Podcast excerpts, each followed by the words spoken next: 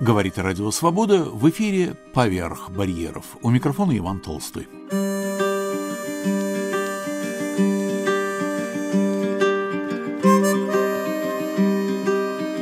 Новая глава из воспоминаний писателя, историка, переводчика Александра Горянина.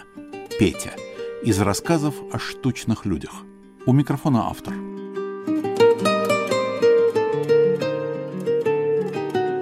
Февраль за окном напоминает, что со дня смерти Петра Поломарчука минул уже 24 год.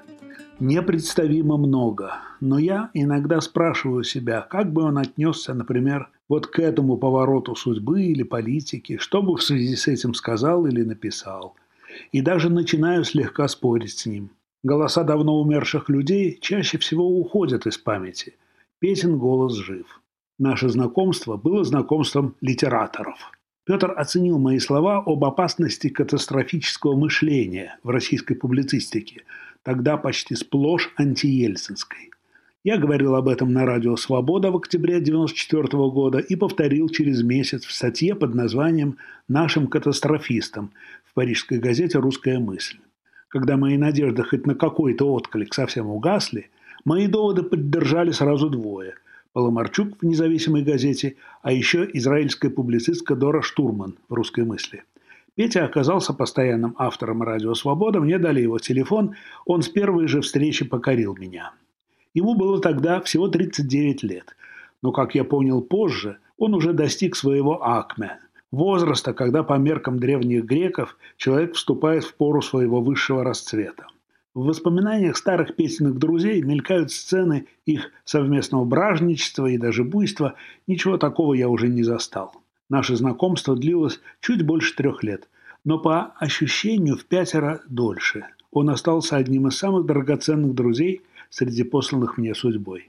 Петр был прекрасным собеседником и рассказчиком, и, кажется, не было темы, которую мы бы не обсудили в сласть, особенно по телефону. «Мы могли познакомиться раньше», – как-то сказал Петя – Помню, вы зачем-то приходили к Сендерову, а я уходил от него. Валерий Сендеров был моим и Петра добрым знакомым. Математик, правозащитник, брошенный в лагерь при Брежневе и освободившийся пять лет спустя, в перестройку. Через него я, начиная с 92 года, отправлял в Париж свои статьи для газеты «Русская мысль» и по другим поводам к нему не приходил. Валерий, как опытный подпольщик, даже в постсоветские времена никогда не знакомил друг с другом людей, зашедших к нему одновременно, но каждый по своему краткому делу. А жаль. Писательская судьба Петра была на редкость счастливой. Он писал лишь о том, что его по-настоящему волновало. Ни строчки он не написал по шкурным или конъюнктурно-коммерческим причинам. Если не считать юношеских сочинений, он издал практически все, что написал – а написал он поразительно много. Он родился писателем. Все прочее у него, мне кажется, не до конца органичным. Институт государства и права, диссертация, ученая степень, монография. С громадным трудом представляю его в атмосфере ученого совета или какой-нибудь предзащиты. Да, как сотрудник академического института он целых 11 лет добросовестно погружался в ту или иную плановую научную тематику о юридических правах России на ее арктический сектор или о предшественниках Российского государственного совета в XVIII веке. Тем более, что все это не выходило за пределы его личного метасюжета под названием «Русь-Россия». Но в целом карьера правоведа была не для него. Сама мысль об этом, как он говорил, его тяготила. Любовь к своей родине почти у каждого человека чувство, как говорят в компьютерный век, встроенное или предустановленное но у особо чувствительных натур оно может подвергаться испытаниям. Как-то я завел с Петром разговор на эту тему. Оказалось, прочитав 19 лет запретный архипелаг ГУЛАГ, он разрыдался, но стал еще крепче в своей любви. Его врачующий монархизм, вероятно, отсюда. Он на нем, впрочем, никогда особо не настаивал. Незадолго до смерти Петр составил что-то вроде перечня, сделанного за каждый прожитый в сознательном возрасте год, выделив рубрики «Написано», «Издано», «Выступление», «Путешествие». Когда Галя Смородинова, Петина вдова, позволила мне скопировать этот жизненный отчет, я понял, что судьба его автора была еще более цельной, чем это представлялось мне на основе личного знакомства. Много вы знали в эпоху брежневской серой дыры таких девятиклассников, которые бы ходили по монастырям в поисках историй о современных юродивых? Или способных совершить одиночное путешествие на попутках до Вологды, а потом на судах по Сухони и Северной Двине до Архангельска и Соловков? Или с однокурсником на велосипедах в Каргополь и Белозерье – в 20-летнем возрасте он занялся историей московских храмов и монастырей, большинство из которых было уничтожено либо осквернено большевиками. Он не мог знать тогда, что это станет главным трудом его жизни. В самом начале своих разысканий Петр, как он пишет сам, повстречал в Алексеевской обители чудного мальчика, рассказавшего столько о столичной храмовой старине, что по сю пору нельзя решить, может быть, то был не малец просто, а кто-то свыше. Насколько поразительным выглядит этот рассказ, настолько мало удивляет то, что когда через 9 лет его великий труд, около трех тысяч машинописных страниц, 35 альбомов со снимками, был завершен, нашелся способ благополучно переправить рукопись за рубеж, нашлись люди и организации, не пожалевшие усилий, времени и средств – сотрудник французского посольства Кирилл Махров, Александр Солженицын, Никита Струве, издательство «Имка Пресс», чтобы в 1988 году четырехтомник «40 сороков» общим объемом 2200 страниц увидел свет в Париже под псевдонимом Семен Звонарев – Благородный порыв, подвигающий на такого рода поступки, каким-то неведомым образом прокладывает и удивительные пути. Это знали еще древние. Представьте себе московского студента 70-х годов, равнодушного к битлам и Высоцкому, хоккею и футболу, театру на Таганке, а также к неумолимо пустеющим полкам в магазинах и к шамкающему лидеру страны, хотя и совсем не равнодушного к традиционным радостям студиозусов и бурсаков всех времен. И вот этот юноша, полностью не советский по всем признакам, ставит перед собой цель спасти от забвения исчезающую, как ему тогда казалось, душу Москвы. Подобные порывы, конечно, ожидаемы от избранных молодых душ, чьи сердца свободою горят и для чести живы, но ты попробуй, сказав «А», сказать хотя бы «Б».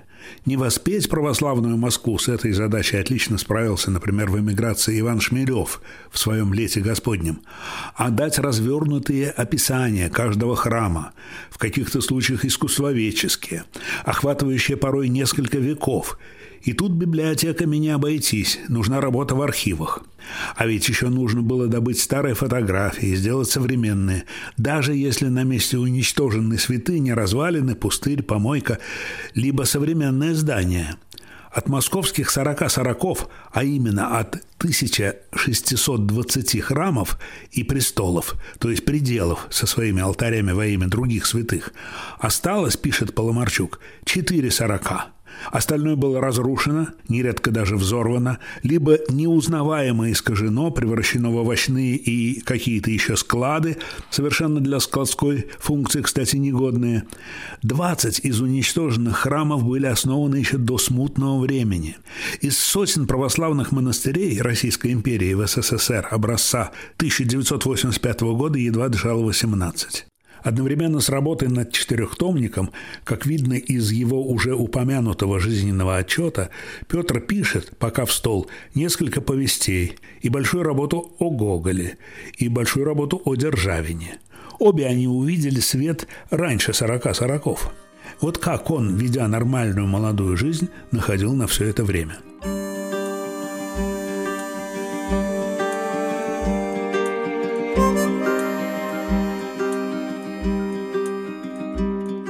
На волнах Радио Свобода новая глава из воспоминаний писателя, историка, переводчика Александра Горянина.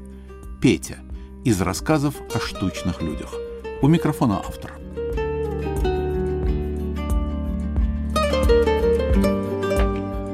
Начиная с 1985 года Петр выпустил 21 только отдельную книгу. От «Ключа к Гоголю», вышедшего в Лондоне под псевдонимом, до романа «Наследник российского престола» в московском издательстве «Регнум» в 1997 году. Он был удивительно скромен. Автор путеводителя по Солженицыну, напечатанного журналом «Кубань» в 1989 году, когда само это имя, формально уже более незапрещенное, все еще заставляло советского обывателя лезть на стену, Петр не сделал никаких шагов для встречи с Солженицыным после возвращения последнего, так и оставшись с ним лично незнаком. Ему было мало издаваться самому. Он испытывал потребность издавать других – Очевидным образом это проявилось в работе издательства «Столица», нацеленного на выпуск книг о Москве, но в компании Александра Сидорова, соиздателя журнала «А я», я о нем рассказывал у этого микрофона, мы обсуждали и другие издательские планы. Это, кстати, вообще одно из самых сладких занятий на свете. Петр вывез из Аргентины больше 200 килограмм редкостных эмигрантских книг. Вес запомнил, ибо отправлял морским багажом. Там, под Южным крестом, многие из них вышли столь мизерными тиражами, что были ненаходимы даже в Европе, не говоря о России. У него буквально чесались руки переиздать едва ли не каждую вторую. Издавать иммигрантов Петр мечтал иначе, чем это делали тогда другие. Не зацикливаться, как он говорил, на генеральских и вертинских мемуарах. Нужны голоса штабс-капитанов, депийцев, низовых акторов и страдальцев – Иначе ясности картины не будет. Петр говорил и о художественной литературе, но из того, что он называл, помню только исторические романы Михаила Каратеева, о которых я, впрочем, так ничего и не знаю. Всем этим планам не суждено было сбыться. Мы придумали тогда, что издательство будет называться «Вне». Это и предлог в функции наречия, и аббревиатура. Правда, я забыл, как мы эту аббревиатуру расшифровывали. Да вот беда, новый русский, обещавший вложиться в этот проект, к зиме перестал отвечать на звонки. Петр горячо любил Украину, изучал ее не только книжно, он много путешествовал по ней, спускался вниз по Днепру, бывал в Кременчуге, Полтаве, Почаеве, Каменце-Подольском, Луцке, Берестечке, Тернополе, Львове, Закарпатье. Не говоря, разумеется, о Киеве – в поисках следов исчезнувшей чудотворной козельчанской иконы Божьей Матери изъездил Полтавскую и Черкасскую области. Не понаслышке знал и Белоруссию, Жировицкий монастырь, Раков, Воложин, Ислыч, Гродно. В его повести «Векопись Софийского собора Кременца на славе за тысячу лет» узнается видоизмененный Полоцк. Не в его натуре было оставаться в рамках кабинетного изучения вопроса. Работа над книгой о Державине влекла его в Оренбург, Новгород, Изванку. Занятия Батюшковым привозили в Череповец, Устюжну и в который раз в Вологду. В 1988 году они вдвоем с Леонидом Бежиным к столетию поездки Чехова на Сахалин пересекли почти что чеховскими путями всю страну. И где надо было плыть по Амуру, оставляли железную дорогу и плыли по Амуру. Особенно завидны мне описательные походы Петра и его жены Гали по подмосковным храмам и обителям. Описи делались для будущей книги «Золотой оклад». Году в 95-м Петр только что вернулся из Германии и Италии. Я услышал от него не совсем в его устах неожиданное, но достаточно нетипичное для новых времен признание, что из своих путешествий по-настоящему важными и интересными он находит лишь путешествия по родной стране. Он вообще любил этот гоголевский призыв проездиться по России. Здесь нет узости. Природная любознательность, универсализм интеллигента и два безукоризненных иностранных языка подвигли его добраться аж до Аргентины, не говоря уже о менее отдаленных европейских странах. Но что влекло его туда гораздо сильнее, чем общий культурный интерес? Эмигрантские библиотеки и коллекции – Возможность проверить слух, будто алтарь храма Христа Спасителя попал в 30-е годы в Ватикан, шанс увидеть жизнь русских общин Южной Америки, привести редчайшие, почти легендарные книги для переиздания дома. Желание понять, что из себя представляет русское православие, отделившееся от Москвы. Помню, как он расспрашивал меня, что я вынес из своего месячного гостевания в Синоде Русской зарубежной православной церкви в Нью-Йорке встречи с уходящей натурой, возможность поклониться мощам Николая Угодника в итальянском баре или, как он любил говорить, Барграде. Поломарчука не спутаешь ни с кем. Его руку, пусть его учителя и очевидны, узнаешь с первого абзаца. Сами названия у него. Диковинный зверь Вольпертингер, Прокопий Устьянский, князь инок Аникита, Глумотворец, Великотрясы, заставляют вспомнить Лескова и Ремезова, и неспроста. Про зверя Вальпертингера я впервые не прочел, а услышал в эфире «Радио Свобода». С осени 93-го на протяжении двух лет Петр много выступал перед ее микрофоном. Судя по упомянутому жизненному отчету, десятки раз. У Али Федосеевой, Елены Коломийченко, Сергея Юрьянена, Игоря Померанцева, отца Марка Смирнова и других. В 1994 году, 28 ноября, телеканал «Россия» показал 40-минутный, кажется, фильм по сценарию Петра «День на свободе». Сквозным персонажем фильма был тогдашний директор русской редакции «Свободы» Юрий Гендлер. Выступать в эфире не только «Свободы», но и «Радио Надежда», «Радио София» и еще каких-то Петр перестал после первой своей больницы с осени 95-го. Если я не ошибаюсь, он говорил, что по-другому стал слышать свой голос. Он успел сказать очень много, но сам так не считал. Ему хотелось сказать куда больше. В нем жил просветитель. Не зря типичный герой его повестей и романов – исследователь, экскурсовод или летописец. Этот достаточно старый литературный прием позволял ему вводить в повествование множество сведений по самым разнообразным предметам. Ему было невыносимо, что кому-то неизвестны те превосходные вещи, которые так сладостно знать ему самому. Многие находили, что он тем самым перегружает свое повествование. Меня восхищает писательская смелость Петра. Достаточно вспомнить предпринятый им опыт нового летописания. Его «Новый московский летописец» или «Хроники смутного времени» от преддверия коммунизма до тысячелетия крещения Руси 1979 1988 – это, по сути, попытка возрождения великой традиции, прервавшейся 300, а всего-то лет назад. Летопись Поломарчука была начата накануне даты, назначенной когда-то Хрущевым, который обещал показать в 1980 году по телевизору последнего папа, чтобы все увидели, в СССР коммунизм и с лиригией покончено. Заканчиваются же хроники смутного времени празднованием тысячелетия крещения Руси как государственного праздника и, цитирую, забиванием осинового кола в могилу упыря коммунизма. Перечитывать эту книгу страшно интересно.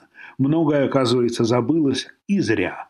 А какие описания? Например, Леонид, Ильин сын, Брежнев, ростом низок, телом дебел, лицо имеет продолговатое и обрюзглое, видом схожее с птицей индюк.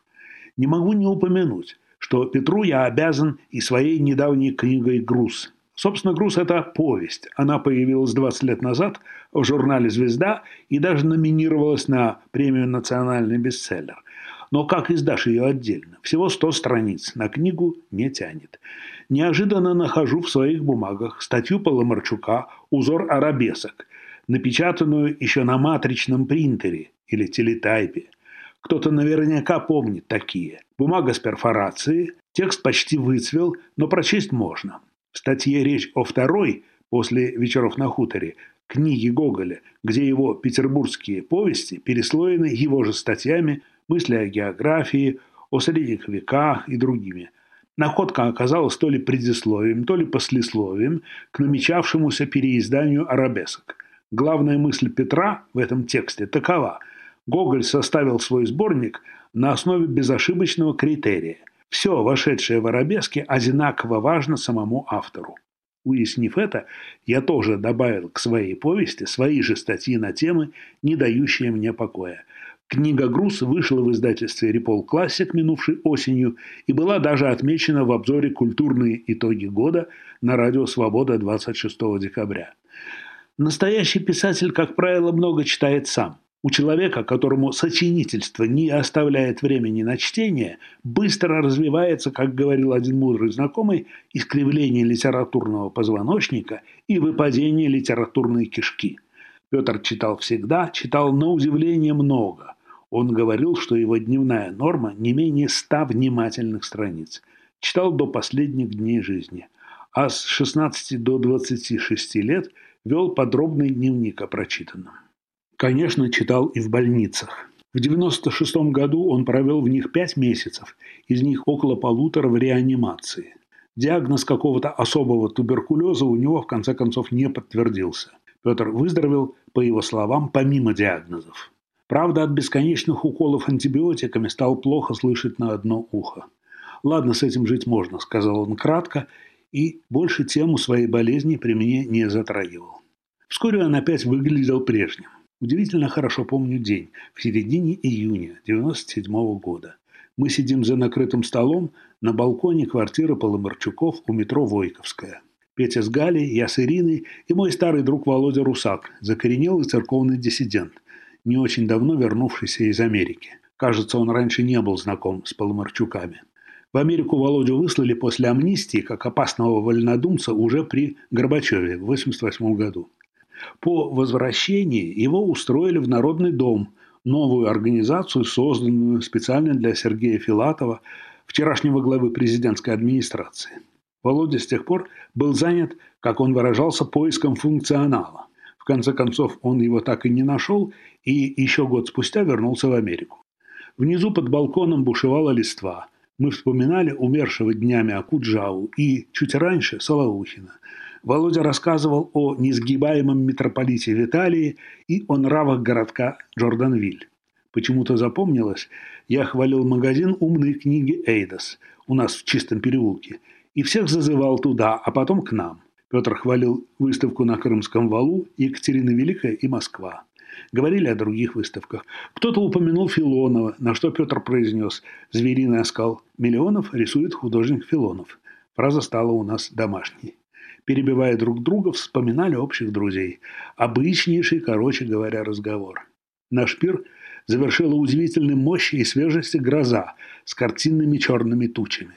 Почему среди множества застолий какие-то, пусть даже с прекрасными людьми, почти не зацепились в памяти, а другие помнятся так ясно?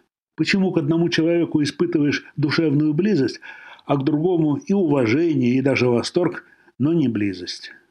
В июле-августе 97 -го года Петр в очередной раз, как оказалось в последний, посетил за границу.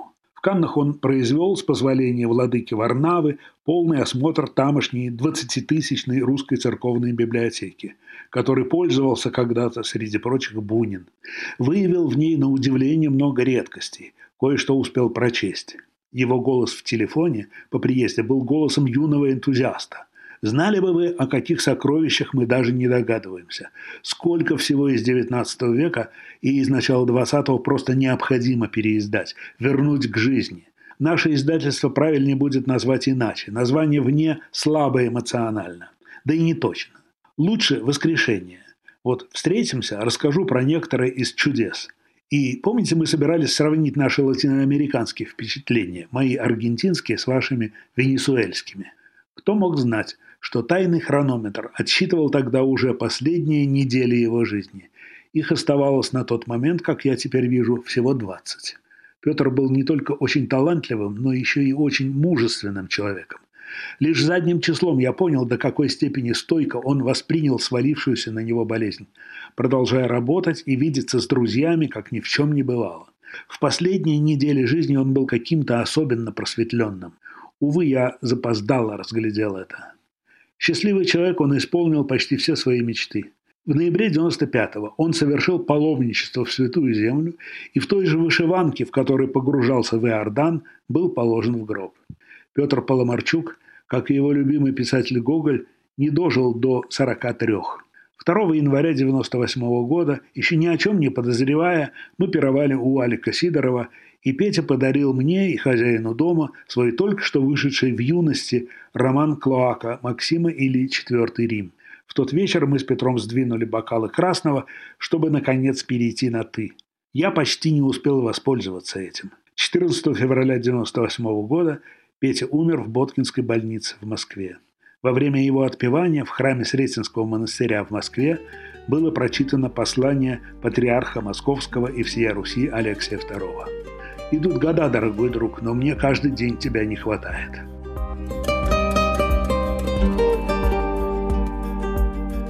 Петя из рассказов о штучных людях. Это была глава из воспоминаний писателя, историка, переводчика Александра Горянина. Премьеры новых глав каждый месяц в нашей программе. Выпуск «Поверх барьеров» завершен. Режиссер Юлия Голубева, редактор и ведущий Иван Толстой.